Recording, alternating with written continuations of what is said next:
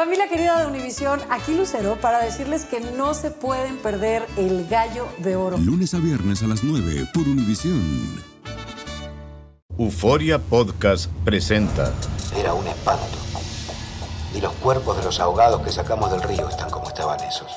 En otoño de 1989, en Argentina, un juez junto a su equipo debió enfrentarse al caso más siniestro de toda su carrera, el misterio de las primas. Escucha la primera temporada de Crímenes Paranormales en la aplicación de Euforia o en tu plataforma favorita. Hola, soy Jorge Ramos y a continuación escucharás el podcast del Noticiero Univisión. El programa de noticias de mayor impacto en la comunidad hispana de Estados Unidos. Buenas tardes. Por segundo día consecutivo, el tiempo severo tiene en jaque a 50 millones de personas en el sur y en el centro de los Estados Unidos, donde una mezcla de calor y tormentas ha desatado devastadores tornados. Miren lo que ha pasado en una sola localidad de Texas, en Perryton. Tres personas murieron y más de un centenar sufrieron lesiones debido a un tornado que además destruyó numerosas viviendas. También se reporta, Jorge, una víctima fatal en la Florida y otra víctima fatal en Mississippi. Las fuertes lluvias, el granizo y los vientos se enseñaron con la pequeña ciudad de Perryton, en Texas, hasta que se formó un tornado. Su velocidad y fuerza quedaron captadas en video. Salí un poquito a grabar. Cuando yo estoy grabando, miro que en la parte de arriba hay muchas cosas volando. So, o sea, esto es un tornado. Corro para dentro de mi casa. So, yo entré corriendo. Lo único que hice fue meterme en un closet. La verdad fue mucho el susto. A su paso, dejó destrucción masiva. Derribó edificios, casas, destruyó autos, cayeron los tendidos eléctricos. Al detenerse la lluvia, el daño fue aún más evidente. Hoy, Perryton es una zona de destrucción. Más de 100 personas fueron hospitalizadas, varias murieron, incluyendo un niño de 11 años, y decenas de hogares y negocios quedaron bajo escombros. Entre los damnificados se encuentran numerosas familias hispanas, como la pareja María y Adrián, quienes son de las decenas de personas hospitalizadas por los golpes del tornado y hoy se pide por su pronta recuperación. I'm just happy my brothers are alive. Feliz de tener a sus hermanos vivos junto a él, dijo Víctor momentos después de sobrevivir el tornado. I was gonna die and I was gonna leave a lot of... Pensé que moriría, dijo otra damnificada, al describir que todo pasó muy rápido y no hubo tiempo de buscar refugio. El tornado de Texas fue solo uno de varios que tocaron tierra en Estados Unidos este jueves. También lo hicieron en Oklahoma, Ohio y Michigan. Pero la amenaza del mal tiempo aún no termina. Más de 50 millones de personas en el país siguen bajo alertas de tormentas en la Florida, Georgia, Alabama y Mississippi, que hoy sufren los estragos de las fuertes lluvias e inundaciones. Y la amenaza por el mal tiempo continuará para los siguientes días con una ola de calor azotando gran parte de Estados Unidos, por lo que piden tomar las medidas de precaución para evitar un golpe de calor o la muerte en medio de estos desastres naturales. Desde Houston, Texas, Nidia Cavazos, Univisión. Bueno, como hemos visto, la devastación causada por los tornados es enorme. Además del calor, pudiera haber más tormentas en camino para Texas y Oklahoma, entre otros estados. Vamos a pasar con la meteoróloga de Univisión, Jessica Delgado, y el pronóstico. Jessica, ¿qué hay? Gracias, Jorge. Y efectivamente, para las próximas horas el tiempo severo se presentará desde Colorado hacia la Florida, desde Carolina del Norte hasta Nueva York, siendo los mayores peligros el granizo de gran tamaño, vientos de más de 50 millas por hora, fuertes precipitaciones con inundaciones y hasta la posibilidad de tornados aislados. Y desafortunadamente el panorama no mejora para el fin de semana. Y es precisamente durante días de alto riesgo por el tiempo severo que una de las amenazas más peligrosas puede ser un tornado como el que vemos aquí, ráfagas de viento pueden oscilar desde 65 millas por hora a más de 200 millas por hora y alcanzar una altura impresionante de hasta 4.000 pies. Normalmente tienen un recorrido entre 1 a 2 millas pero con una duración de 5 a 10 minutos. Los tornados más fuertes pueden llegar a tener una trayectoria mucho más larga y durar más tiempo borrando comunidades enteras. Ilia, regreso contigo. Nos llevaste al centro de un tornado. Gracias, Jessica. Vamos a cambiar de tema. Hoy se lleva a cabo en Nueva York el funeral de Anadith Tanay Reyes, la niña de 8 años que murió en custodia de la patrulla fronteriza. Como les informamos en Noticias Univisión, el hecho ocurrió después de que la pequeña cruzara con su familia la frontera sur. Fabiola Galindo está en Nueva York. Adelante, Fabiola. Así es, Ilia, se le ha permitido el ingreso a la prensa a esta casa funeraria en el Bronx, donde la familia de esta pequeña que nació en Panamá de padres hondureños, pues falleció en manos de o en custodia de la patrulla fronteriza. Es muy triste ver dentro esta decoración de globos con dibujos que le gustaban a esta pequeña de ocho años que buscó, llegó a este país buscando una mejor vida y sin embargo, pues falleció. Eh, según los padres, pues eh, según la patrulla fronteriza, niña habría fallecido por una emergencia médica debido a un eh, problema congénito, pero los padres tienen una versión muy distinta. Ellos dicen que fue negligencia médica, que su hija estuvo detenida por nueve días y que no se le prestó la, atención médica necesaria. Aunque ellos no han dado entrevistas el día de hoy, dijeron en un comunicado que esta tragedia está, eh, es una negligencia del sistema que se apoya en detener a niños y familias en la frontera. Eh, la falta de monitoreo y acceso a abogados empeora esta situación. Ahora bien, sabemos que la familia estará enterrando esta pequeña el día de mañana y estarán dando declaraciones. Estaremos muy pendientes. Regreso contigo, Jorge. Fabiola, gracias por la información. Un jurado declaró culpable a un chofer de camión que asesinó a 11 miembros de una sinagoga en Pittsburgh en octubre del 2018. Él se llama Robert Bowers, tiene 50 años y expresó odio a los judíos cuando realizó el ataque terrorista por el que podría ser condenado a muerte. El jurado lo consideró culpable de los 63 cargos que se le presentaron. Vamos a pasar con una incautación de fentanilo en San Francisco que salvó a la ciudad de un verdadero desastre. Esto pasó. Las autoridades dicen que en recientes semanas decomisaron una cantidad de fentanilo que habría sido suficiente para causar la muerte por sobredosis a toda la población de San Francisco. Luis Mejid vive ahí. En las calles de San Francisco hay un veneno que en lo que va del año mató a 346 personas y los números siguen subiendo. Investigadores federales dicen que la mayor parte del fentanilo que se vende aquí viene de México y quienes lo venden son principalmente hondureños. José Guardado es hondureño, vive en San Francisco y ya no aguanta más. En Honduras a 6 de la tarde tiene que meter la cabeza. Ya no puede salir a la calle. Estamos igual un, peligro increíble. La situación es tan grave que el mes pasado el gobernador de California, Gavin Newsom, envió unidades de la patrulla de caminos a vigilar el Tenderloin, el vecindario más afectado de la ciudad. We're stopping vehicles with, you know, la patrulla dice que están deteniendo vehículos con miles, cientos de miles de dosis de fentanilo. El objetivo de la campaña es sacar drogas de las calles y hasta ahora está dando resultados. Desde mayo, la patrulla de carreteras incautó más de 4 kilos de fentanilo en las calles de este vecindario, suficientes para matar a 2 millones de personas, o casi tres veces la población de San Francisco. ¿Cómo ves tú todas estas operaciones? Bueno, pienso que es algo necesario para la comunidad. Algunos grupos comunitarios le dan la bienvenida a la patrulla de caminos. Pienso que orden y, fuerza de autoridad es necesaria para que esto no siga saliéndose del, del control que se ha salido. Fuera de la vista del público, Ana analistas de la Guardia Nacional trabajan con agentes federales para combatir el narcotráfico en el vecindario. Muchos vecinos quieren ser optimistas, pero no es fácil. ¿Se va a terminar el problema de las drogas en el Tenderloin? Yo creo que nunca. En los 30 años que Ronald Chacón ha vivido en el Tenderloin, ha visto lo suficiente para tener pocas esperanzas. En San Francisco, Luis Mejid, Univisión. El Departamento de Justicia dio a conocer un informe crítico contra la policía de Minneapolis, argumentando que discrimina a las minorías que con frecuencia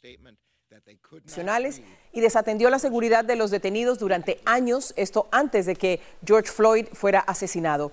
El informe es el resultado de una investigación de dos años y confirma muchas de las quejas ciudadanas sobre la conducta de los policías. Conor McGregor, ex campeón de artes marciales mixtas, es acusado de supuesto asalto sexual a una mujer. Según la denuncia, los hechos habrían ocurrido después del partido de la final de la NBA en el estadio de Miami. McGregor niega las acusaciones. Vilma Tarazona tiene los detalles. Esta abogada representa a la mujer que asegura fue abusada sexualmente por Conor McGregor, la estrella de las artes marciales mixtas, justo dentro del Coliseo de los Miami Heat durante los Juegos Finales de la Asociación Nacional de Baloncesto NBA. Dice que todo sucedió el mismo día en que McGregor, como se ve en este video, golpeó con tal fuerza a la mascota de los Miami Heat que tuvo que recibir atención médica en un hospital. Estos videos publicados en exclusiva por TMC Sports se tomaron ese día.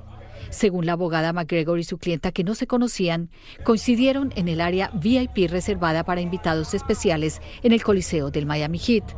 Asegura que McGregor, con la ayuda de uno de sus guardaespaldas, la encerraron en el baño de hombres del Coliseo, ubicado en el área VIP. El agente de seguridad permaneció dentro del baño según su versión. Asegura que McGregor la abusó sexualmente. Dice que después de que logró salir fue a la policía y presentó la denuncia. La abogada de la mujer dice que la ropa que ese día vestía a su clienta está siendo sometida a un análisis forense. Este abogado criminalista considera que esa prueba será muy importante en la investigación. Si la ropa interior de la víctima tiene el DNA de, McGregor, la pregunta es entonces, ¿por qué llegó esa DNA, por qué el DNA está ahí en, esa ropa interior? Eh, una defensa de eso es que fue eh, consensual.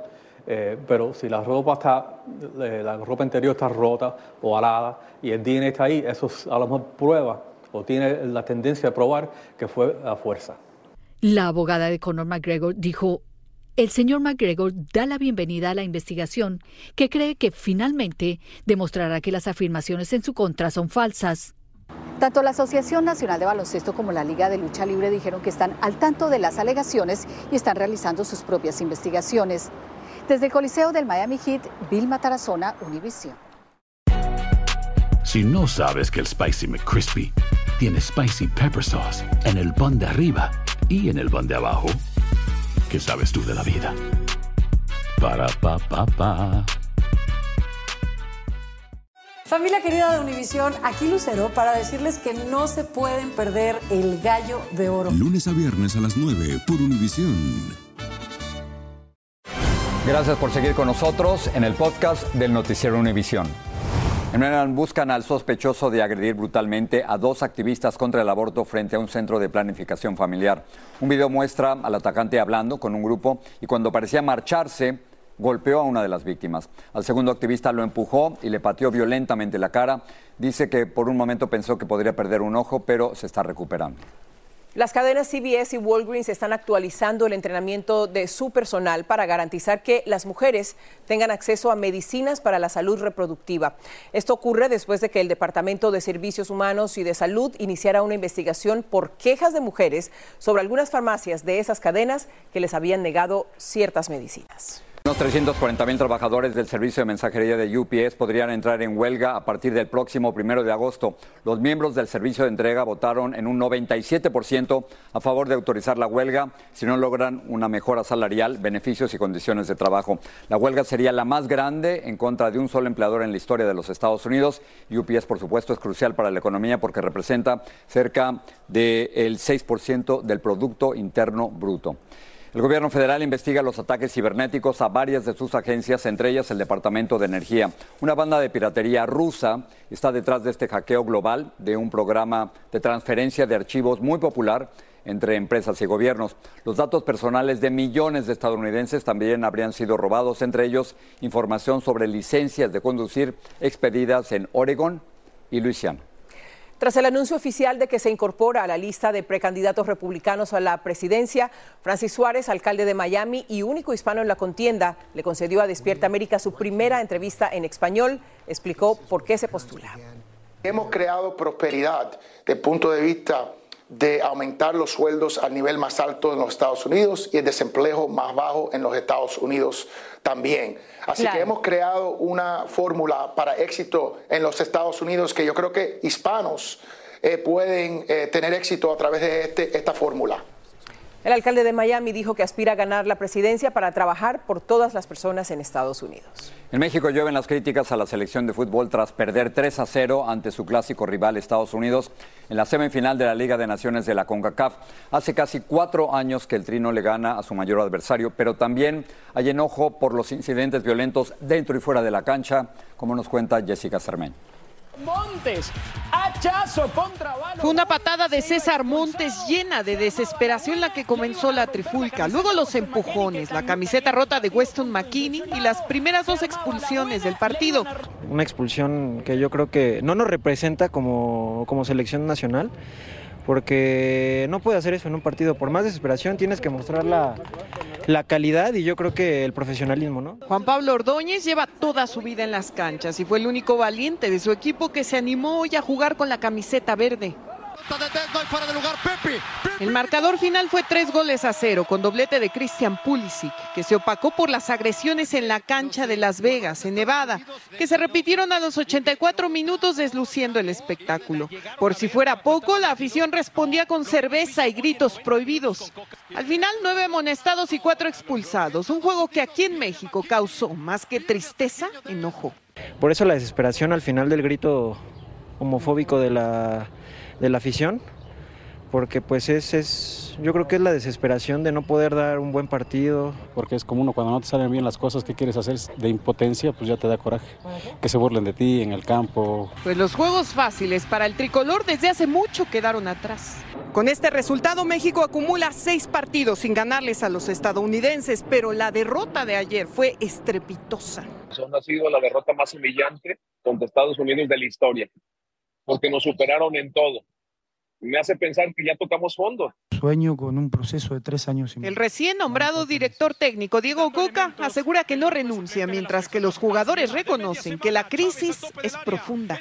Teníamos que dar las explicaciones dentro del campo y no las dimos, eh, no estuvimos a la altura de... Y aceptar la realidad donde estamos ahora, creo que es lo principal, eh, ser autocríticos. La Ciudad de México, Jessica Cermeño, Univisión. Este domingo en Aquí y Ahora los avances de la genética están permitiendo descifrar misterios, echar abajo testimonios y supuestas evidencias en busca de verdades que han estado ocultas por años. Angie Sandoval tiene un adelanto. Una madre no regresó de su trabajo. La búsqueda desata dudas y acusaciones, al tiempo que sugiere una atracción fatal. Me sentí un poco acosado porque tenía la policía encima de mí. Yo con la angustia buscándola a ella, yo era el primer sospechoso. Los investigadores buscaban pistas en medio de dudas y sospechas. Y una feliz tarde en un parque terminó con una angustia que duró años. ¿Qué fue lo primero que pensó? Que me habían robado a mí. Avances tecnológicos están permitiendo descifrar muchos misterios para obtener una justicia genética. Aquí y ahora, este domingo en horario especial a las 3 de la tarde en el este, 2 en el centro y 10 en el Pacífico. Es que para terminar quiero contarles que este domingo por supuesto se corre la carrera del Grand Prix en Montreal, Canadá y ahí entrevisté al piloto mexicano el Checo Pérez. Y esto fue lo que nos dijo sobre lo que es vivir a toda velocidad. ¿De dónde sale esa fascinación por la velocidad, por una parte? Y por otra parte, ¿cómo logras controlarte con más de 300 kilómetros por hora? Yo creo que estamos acostumbrados, ¿no? Llevamos una vida desde los 5 o 6 años eh, en esto, eh, viviendo con presión, eh, presiones diferentes, ¿no? Antes la presión era que si no ganaba la carrera, igual no podía correr la siguiente.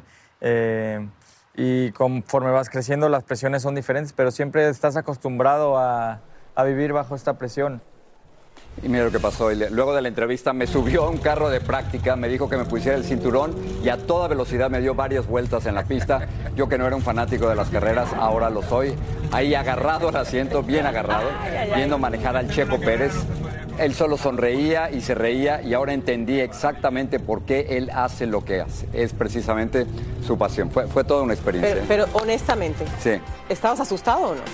Nervios hasta acá. Risita nerviosa. Como Claudio Salve. bueno, con esto los dejamos. La entrevista del Checo Envix. Gracias.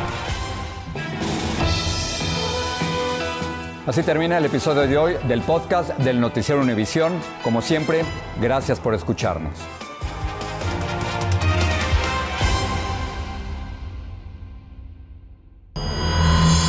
El escándalo alrededor de Gloria Trevi es cada día más grande y parece no tener fin.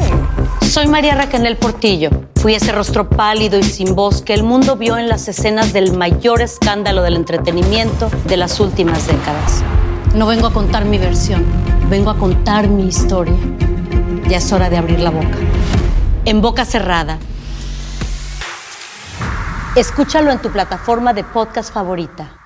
Familia querida de Univisión, aquí Lucero para decirles que no se pueden perder el gallo de oro. Lunes a viernes a las 9 por Univisión.